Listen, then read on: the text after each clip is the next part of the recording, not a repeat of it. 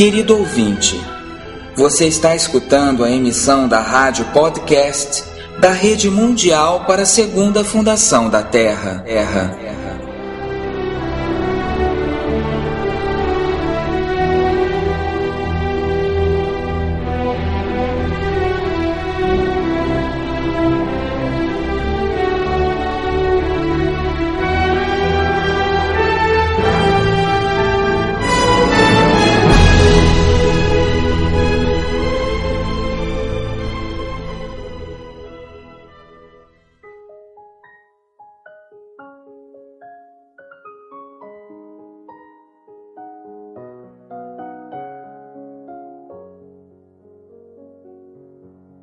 Segunda fundação saúda a todos os homens de boa vontade, cuja aspiração os empurre para dentro das fronteiras do desconhecido.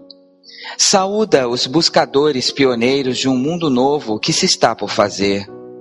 Saúda os loucos não conformados com esta vida, desertores do estabelecido, renunciantes do conservadorismo social saúda os visionários espiritualistas anunciadores do que não se quer ver. Saúda as almas antigas e fortes que choram pelo que ninguém chora, que nem elas mesmas entendem porque é assim. E convida-os para que despertem.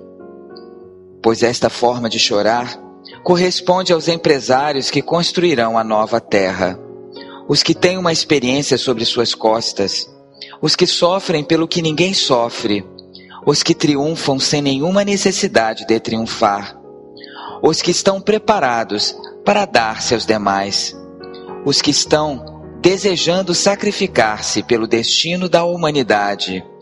Só assim encontrarão a verdade. A todos eles, a vocês, a segunda fundação os saúda. Olá, amigos! Com estas palavras, esta saudação, há mais de um ano começou nossa caminhada, a caminhada desta rádio podcast de la Segunda Fundação, em português, a Segunda Fundação, a qual chamamos a Rádio da Rede Mundial para a Segunda Fundação da Terra. Foi e continua sendo um chamado, uma saudação aos lutadores que buscam a verdade em si mesmos e no mundo. Oferecemos até o momento 29 programas, cheios de conhecimento, textos, áudios, perguntas e opiniões diversas. Achamos oportuno deter-nos aqui e fazer uma recompilação deste primeiro ano de vida da rádio alguns momentos que nos pareceram significativos. Apresentaremos alguns programas de recompilações. Comecemos então recordando.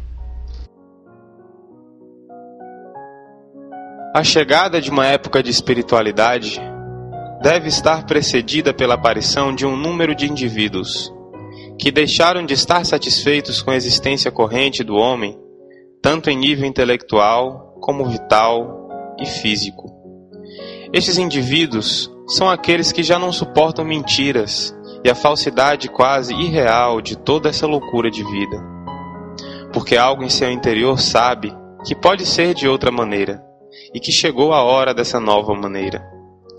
Em seu interior tem o vazio que se chama necessidade. Necessidade de algo verdadeiro, algo diferente, Tal necessidade é guiada inexoravelmente a seu lugar próprio e a contribuição na construção de um mundo novo que intuímos que será.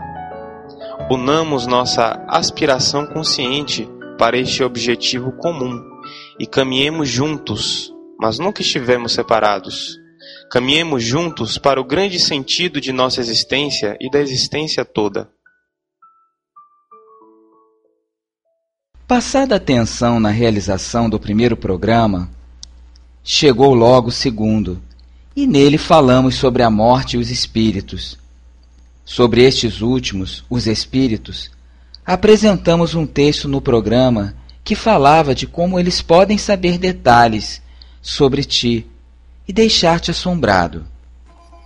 Há espíritos extremamente loquazes que tentam seduzir você com relatos fantásticos. Muitos deles, à primeira vista, verdadeiros e genuínos. Outros, é claro, cheios das mais extravagantes contradições. O fato, no entanto, é que habitualmente esses espíritos não são mais que minúsculos seres do vital. Com frequência, vestígios de uma pessoa falecida. Pequenos pedaços procedentes de sua personalidade decomposta.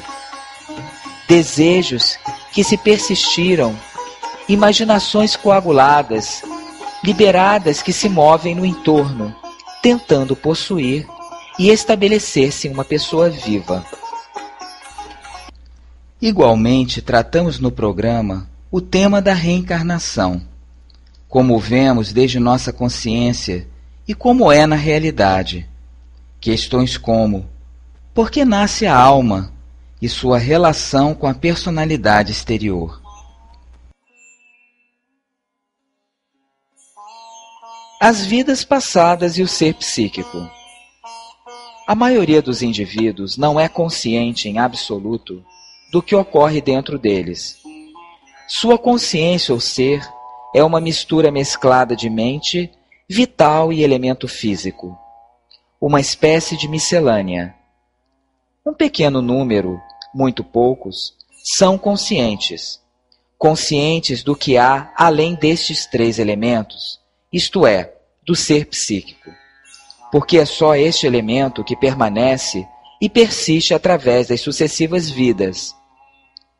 Alguns conheceram ou aprenderam alguns rudimentos deste assunto. Creem no renascimento, mas concebem-no de uma forma muito infantil. Suas ideias são que a pessoa muda seu corpo como se fosse um vestido.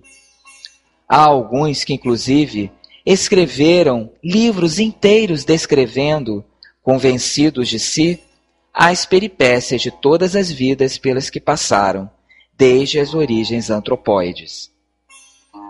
Como disse, é só o elemento psíquico que persiste depois da morte. Tudo o mais se dissolve. Em 999 casos de cada mil, o psíquico é uma pequeníssima forma que se oculta de trás do indivíduo e que apenas participa de sua vida real. O tema da morte foi assunto de outro programa. Muitas dúvidas surgiam ao redor do tema.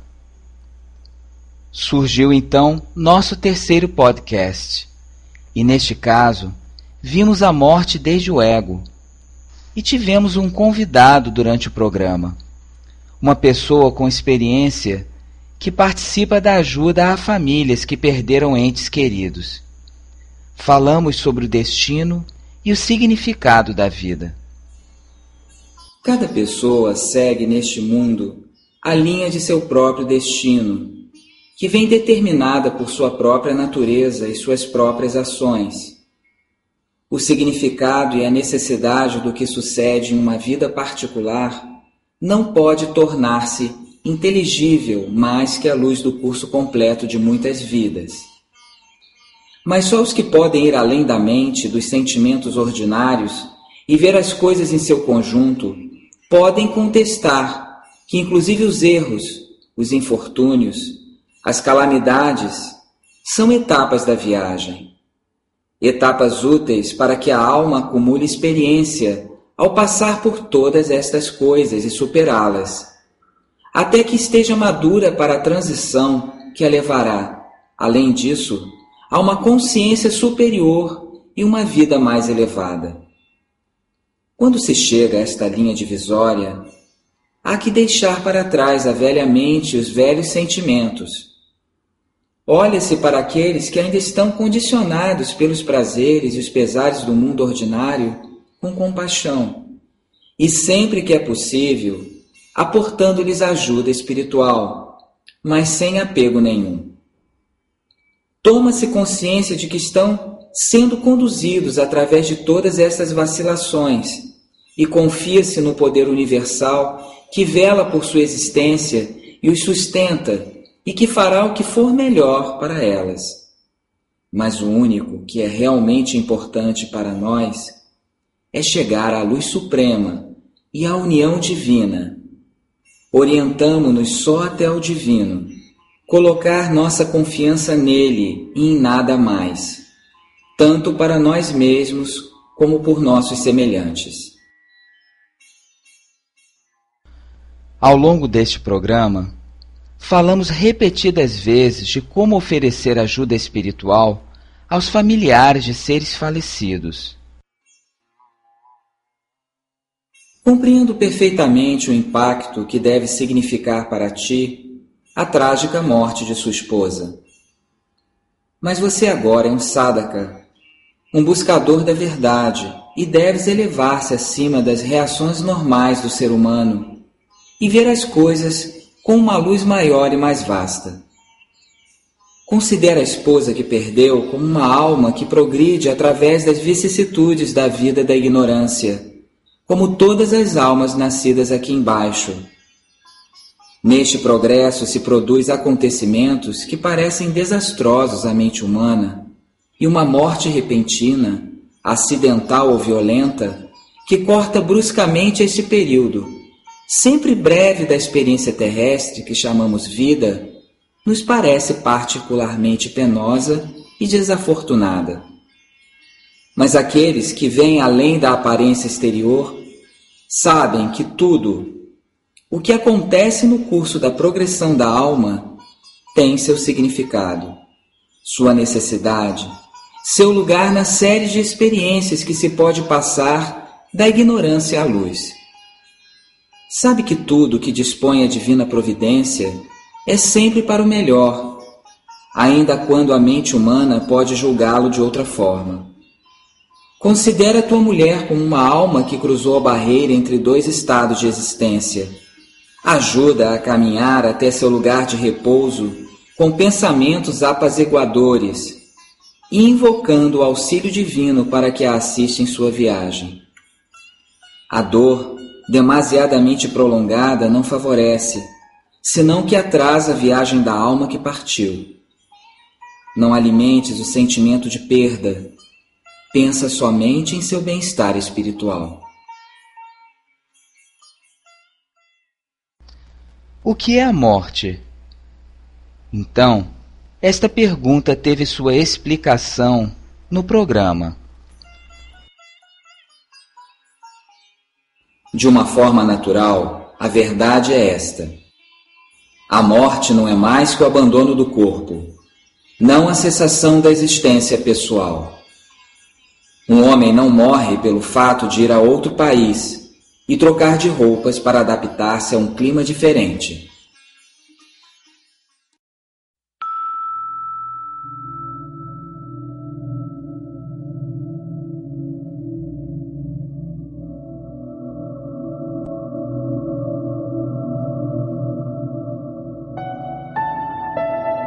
Você está escutando a rádio da Rede Mundial para a Segunda Fundação da Terra. www.asegundafundação.com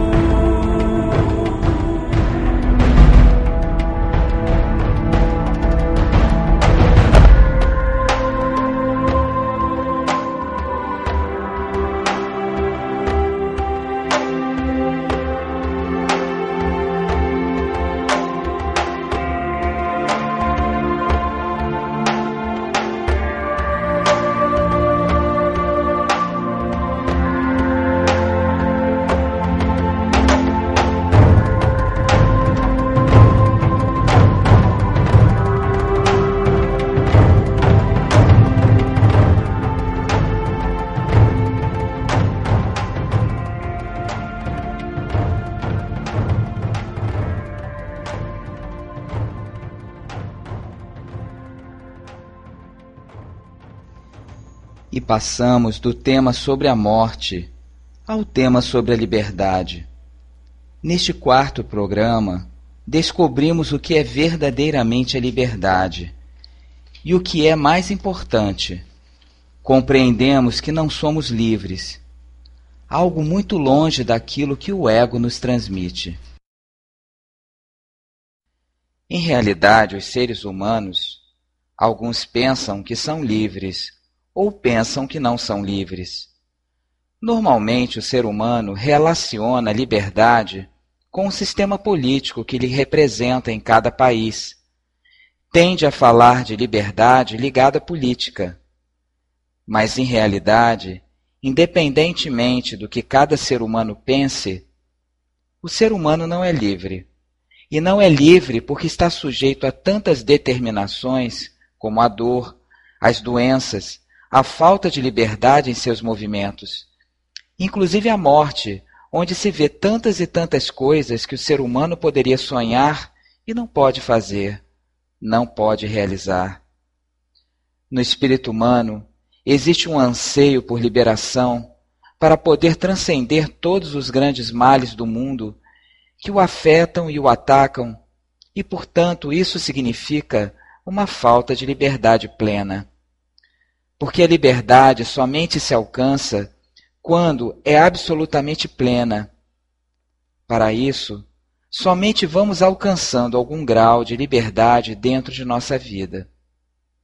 Temos muito ainda a alcançar. A morte segue estando aí.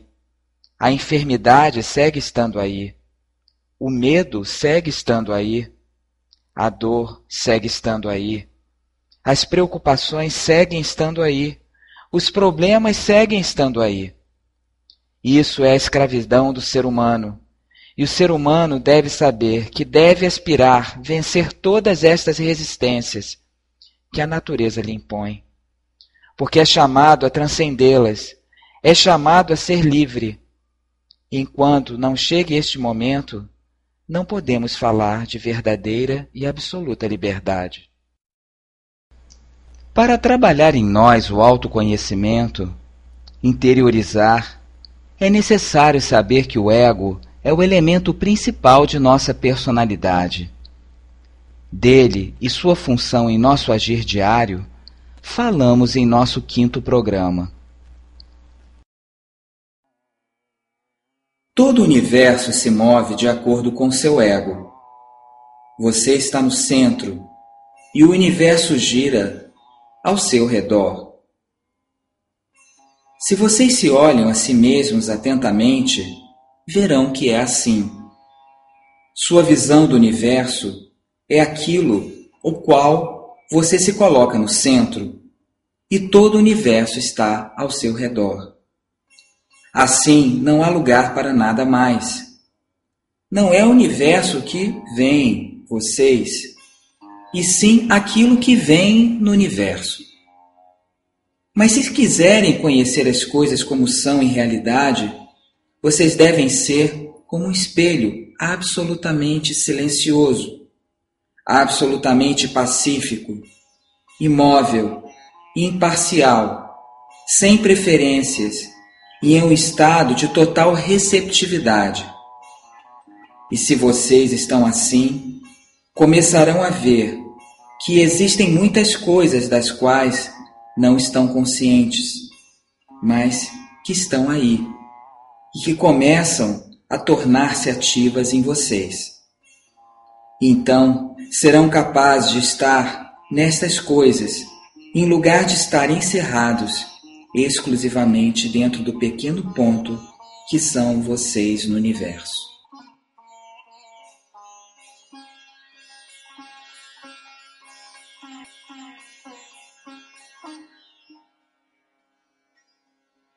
Somos infinitamente importantes para o todo, mas para nós o todo é insignificante.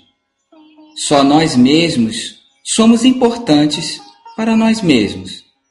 Este é o signo da ignorância original, que é a raiz do ego, que só pode pensar em si mesmo como centro, como se ele fosse o todo, e do que não é, O mesmo só aceita aquilo que mentalmente está disposto a admitir, aquilo a que se vê forçado a reconhecer pelas mudanças extremas do entorno. Seu próprio estado de consciência ou seus modelos mentais são para ele a prova da realidade. Tudo o que está fora de sua órbita ou ponto de vista se torna falso ou inexistente.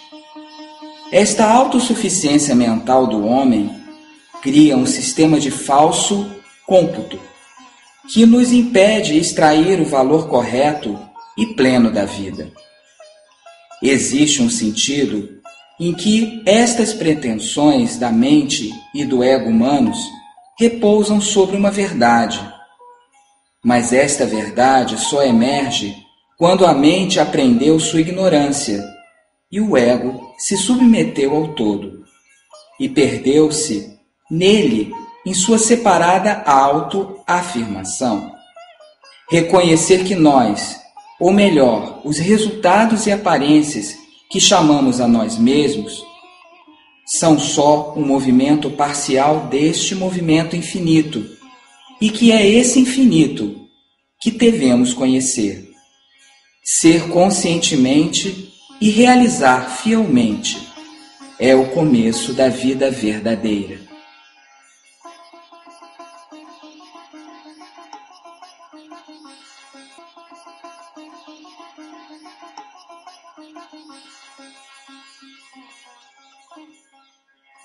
Creio que, longe de ver o ego como um parasita, deveríamos compreender seu papel na evolução.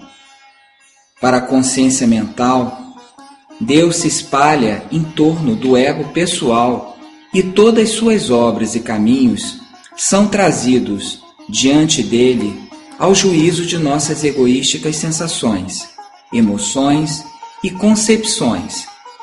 E ali se dão os valores e interpretações, ainda que constituam uma perversão e inversão da verdade das coisas, contudo são úteis e praticamente suficientes em um certo desenvolvimento da vida e progresso humanos.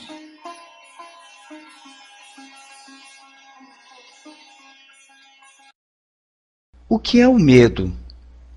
Qual é a causa que o faz surgir? Como trabalhá-lo? Como vencê-lo? Como uma pessoa deve trabalhar a partir do autoconhecimento? Estas foram as dúvidas que colocamos em nosso sexto programa.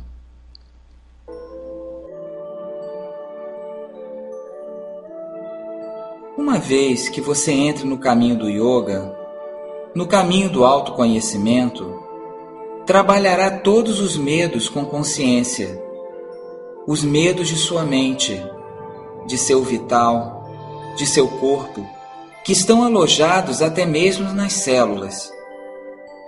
Um dos propósitos dos golpes e ataques que você recebe no caminho do autoconhecimento é liberá-lo de todo medo.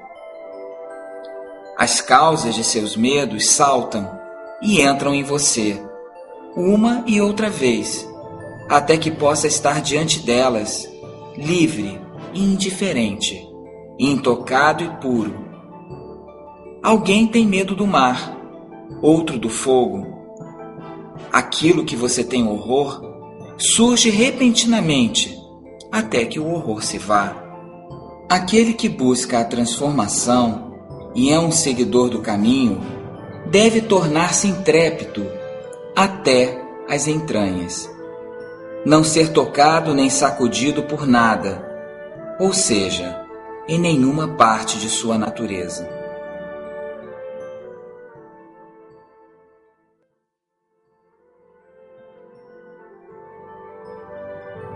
Quem conhece não tem medo. Quem está perfeitamente desperto, quem está totalmente consciente e quem conhece não tem medo.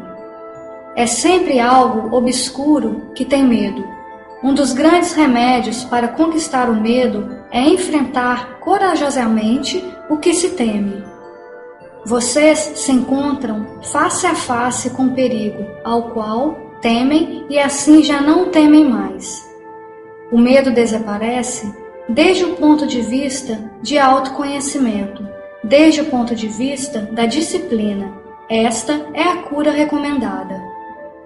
Quando o medo chega, se alguém tem êxito em colocar sobre si consciência, conhecimento, força, luz, pode curá-los completamente.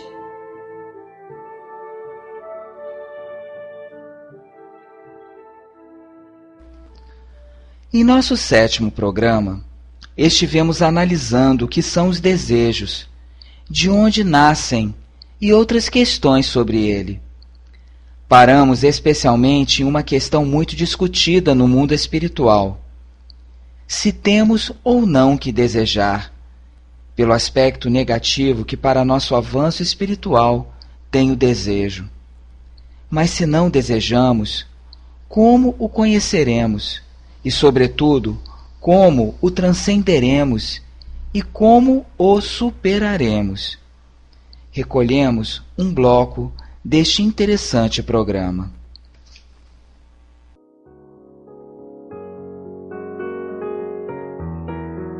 Todos os movimentos vitais ordinários são estranhos ao ser verdadeiro e vêm do exterior não pertencem à alma, nem são engendrados por ela.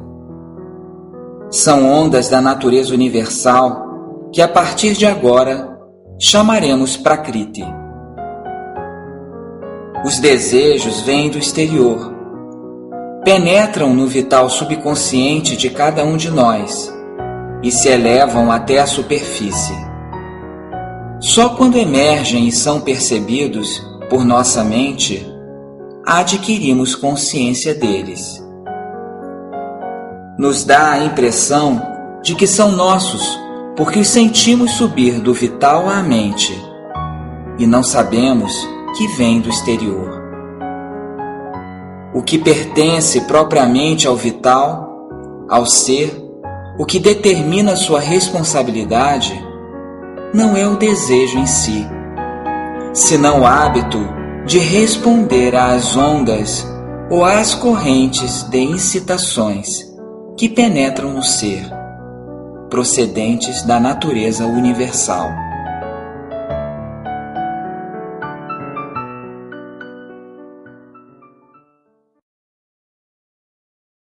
O desejo fundamentalmente é uma escravidão, porque cada vez que desejamos algo, material ou algo imaterial, ou desejamos uma pessoa, de alguma maneira nos escravizamos a ela. O desejo é, de alguma forma, um motor de crescimento, porque quando desejamos coisas, vamos aprendendo e desenvolvendo nosso ego, mas geralmente nos impõe uma escravidão e uma dependência ao objeto do desejo.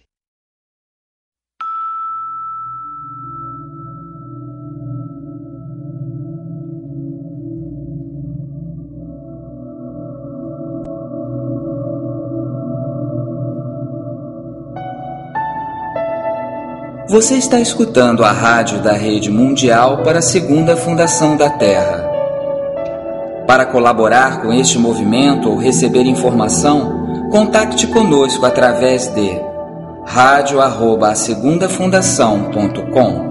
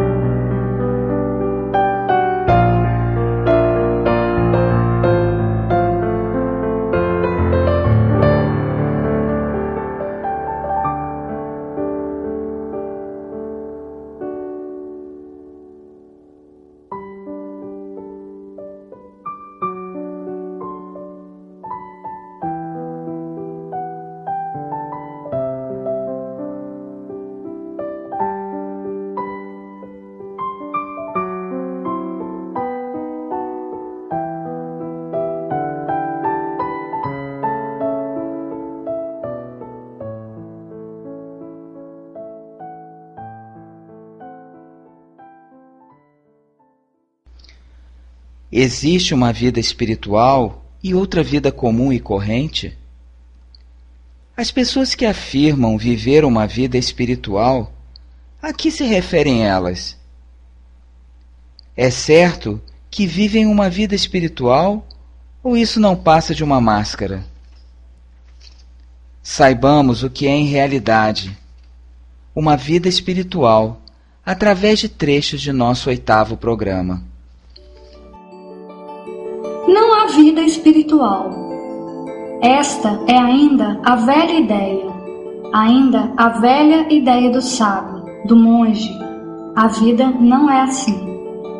Aquilo que representa a vida espiritual enquanto que todos os outros representam a vida comum. E isto não é verdade. Isto não é verdade. Isto não é de maneira alguma a verdade.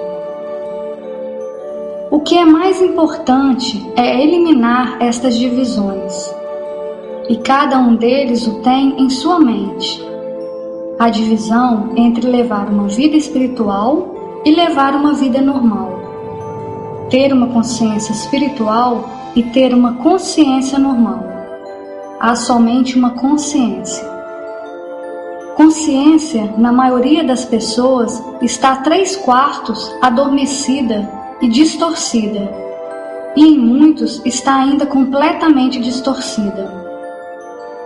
Mas o que se necessita simplesmente é não saltar de uma consciência a outra, senão abrir a própria consciência e enchê-la com vibrações de verdade. Fazê-la entrar em harmonia com o que deve ser aqui. Ali isto existe desde a eternidade, mas aqui, o que deve ser aqui, o amanhecer da terra.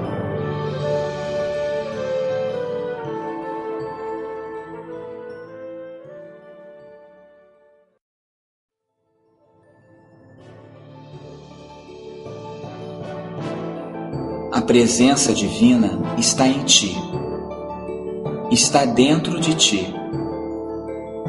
Tu a buscas fora. Busque-a dentro de ti. Está em ti. A presença está aí. Tu buscas a apreciação dos demais para obter força. Nunca a conseguirás a força está em ti. Se tu quiseres, podes aspirar ao que te parece o objetivo supremo, a luz suprema, o conhecimento supremo, o amor supremo. Mas estas coisas estão em ti. Se não fosse assim, nunca poderias estabelecer contato com elas. Se penetrares de um modo bastante profundo em teu interior, as encontrarás ali, como uma chama que arde constantemente para o alto. E não acredites que seja para ti tão difícil de fazê-lo. A razão pela qual não percebes a presença é que sempre estás dirigindo teu olhar para fora.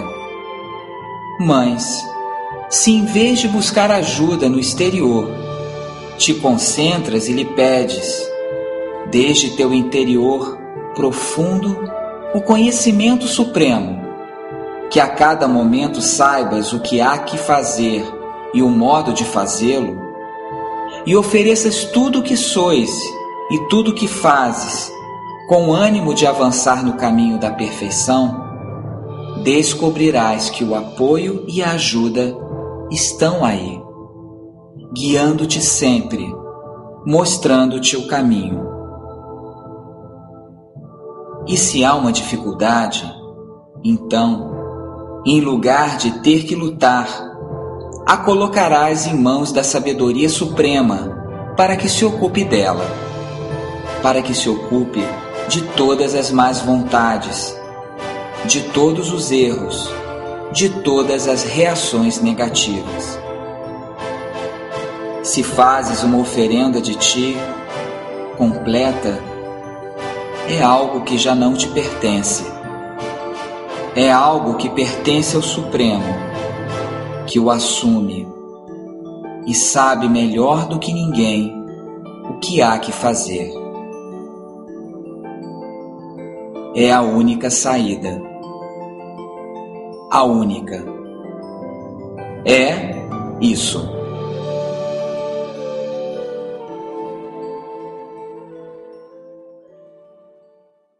A maioria das pessoas que entram no caminho espiritual, que buscam um contato com seu interior, o que buscam também são experiências espirituais, mas em grande medida movida por seu ego, que quer sentir-se especial. Mas a autenticidade destas experiências dependerá, é claro, da sinceridade do buscador. Quisemos anunciar a estes buscadores da verdade, principiantes e experimentados, acerca dos perigos que se podem encontrar continuamente, passo a passo, na chamada zona intermediária, na qual se produzem grande parte destas assombrosas experiências. Descrevemos com precisão o que é a zona intermediária e falamos da autenticidade ou não das experiências que ali vivemos e de colocar sempre no espelho da razão tudo o que é assombroso. Dos enganos dos quais nos submetem as forças que não vemos. Estivemos falando amplamente sobre tudo isso no nono e no décimo programa. O tema da escrita automática também teve seu lugar e expusemos o que é. Falamos de quem escreve por nós através de nossas mãos, nesse momento de alteração de nossa consciência. Aqui, alguns momentos destes programas.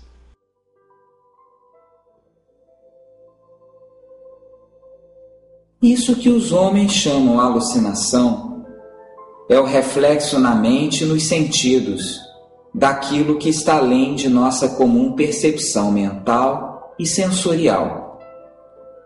A superstição surge da errônea compreensão por parte da mente destes reflexos.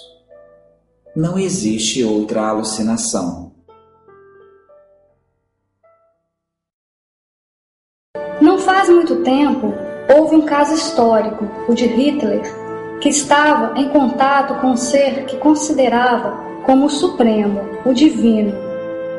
Este ser vinha e lhe dava conselhos, lhe dizia tudo o que tinha que fazer. Hitler se retirava em solidão e permanecia assim, enquanto fosse necessário, para entrar em contato com seu guia, de quem recebia inspiração, ao qual seguia fielmente. Este ser, que Hitler tomou como supremo, como divino, era certamente um demônio, um Azura, aquele que é chamado o Senhor da Falsidade no mundo ocultista.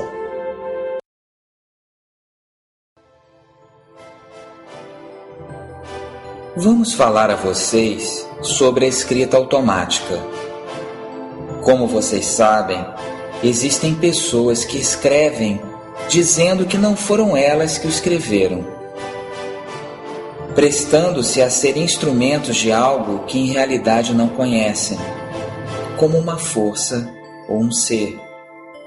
As mensagens escritas não são reconhecidas como autoria da pessoa que as escreveu, ao sentirem-se alteradas em seu estado de consciência.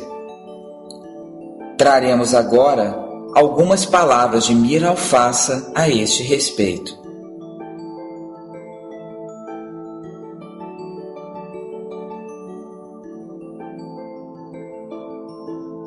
A escrita automática depende da pessoa que a empregue.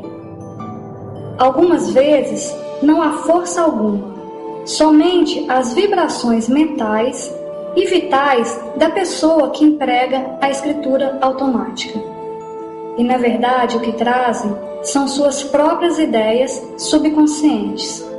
Isto ocorre em 99% das vezes. Se estas pessoas estão em contato com entidades invisíveis, podem passar todo tipo de coisas, mas desde já nada aconselháveis. Bem, em realidade, quando dizemos que o desconhecido nos interessa, é normal, porque há um impulso natural em nós para conhecer tudo aquilo que é desconhecido. Existe tudo aquilo que é oculto para nós. Existe a verdade, a experiência que não temos alcance. E isto determina que muitos buscadores, e alguns buscadores sinceros, então tentam seguir várias linhas de investigação. Chamamos de psicofonias ou psicografia ou experiências espirituais para poder alcançar vestígios ou pérolas deste insondável que ainda não conhecemos, da parte da realidade que ainda não conhecemos. Existem tantas perguntas que nos fazemos. Talvez o mais importante é que temos que enfatizar que até aqui tudo é normal. Corresponde ao espírito do buscador. E é o espírito lógico ainda que tateando anda por caminhos desconhecidos e em si mesmo é uma valentia, pois é uma forte busca. O perigoso, ao entrar neste tipo de experiências e dedicar-se somente a elas, sobretudo, quando atingem algum tipo de luz tênue e dá a impressão de que encontramos algo e logo nos apegamos e nos agarramos a este algo e podemos entrar na roda que domina os fogos artificiais e definitivamente constitui mais uma das armadilhas que a natureza coloca em nosso caminho. Nesse momento, há uma parte da natureza que quer viver estas emoções e se apega a elas. E enquanto esteja apegada a este tipo de emoção, não podemos seguir adiante e encontrar cumes mais altos que ainda não descobrimos. Somos dogmáticos rígidos de pensamento? Só existe um caminho para chegar à verdade? As nossas crenças evoluem? Deixemos vocês com alguns momentos de nosso programa sobre o dogma. Efetivamente, pensamos que os dogmáticos são os demais, que nós não somos dogmáticos, e sem dar-nos conta, que o caráter de dogmático corresponde à nossa consciência tipicamente racional. E é muito mais dogmática quando a consciência se deixa levar pela consciência vital, pela consciência emocional. Um dogma é acreditar em algo e pensar que é absolutamente irrefutável. Bem, o caso tipicamente dogmático é o caso do ateu ele diz que não acredita em nada, sem dar-se conta de que aquilo em que acredita é que Deus não existe e, portanto, não há nenhuma diferença entre o ateu e o crente. Cada qual acredita em uma coisa diferente. O ateu joga com sua mente e diz: Eu não acredito em nada. E o outro diz: Você não acredita em nada? Então este se agarra a outro dogma, e assim vivemos de dogma em dogma. Porque sempre o que pensamos, que acreditamos, é para nós a verdade, sem darmos-nos conta de que a mente não pode alcançar a verdade como ela especula. Por isto, nossa verdade é sempre relativa. E quando a convertemos em um dogma, uma crença em nós e a consideramos irrefutável, estamos falando de um dogma. Assim nos expressamos a maior parte de nossa vida, em todas as nossas ideias. E, mesmo assim, mesmo que ao evoluirmos, evoluímos de dogma em dogma, vamos mudando de dogma a dogma. Então, o que tem que ficar muito claro é que ninguém tem a premissa de ser dogmático. Ninguém pode ser acusado de ser dogmático.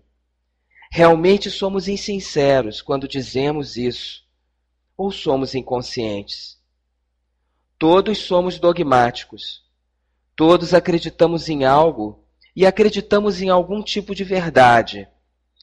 E essa verdade, se não a questionamos, se não somos capazes de argumentar a verdade existência em seu contrário, somos dogmáticos. A ciência não escapa à normalidade do ser humano. Existem seres humanos religiosos e seres humanos científicos. Mas algo tem em comum e é a natureza do ser humano. Por isso, não é de estranhar ver cientistas falando igual ou da mesma maneira que religiosos. Se juntamos um religioso moderado com um cientista ortodoxo, a diferença será difícil de apreciar. Cada um define sua tese com a mesma força de argumento ou verdade que argumenta o outro. O dogma não está associado à ciência ou à religião, senão à consciência típica do ser humano, daquele que acredita e está convencido de sua verdade, sem dar-se conta de que a evolução faz com que a verdade seja relativa, sem dar-se conta de que as leis físicas vão mudando, vão evoluindo. O que hoje é válido, amanhã se descobre que superará a anterior. Então, não há verdade absoluta. Serão todas verdades relativas na evolução. Isso acontece no comércio, isso se passa na religião, na ciência, na política, na psicologia. Quando nos agarramos a uma verdade relativa de nossa mente, estamos em um fanatismo, estamos gerando um dogma.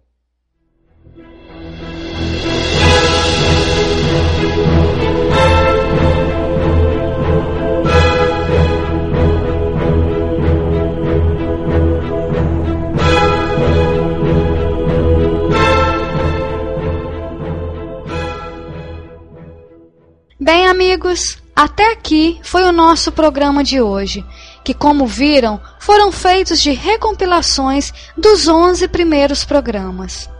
Demos uma pincelada do que dissemos neles.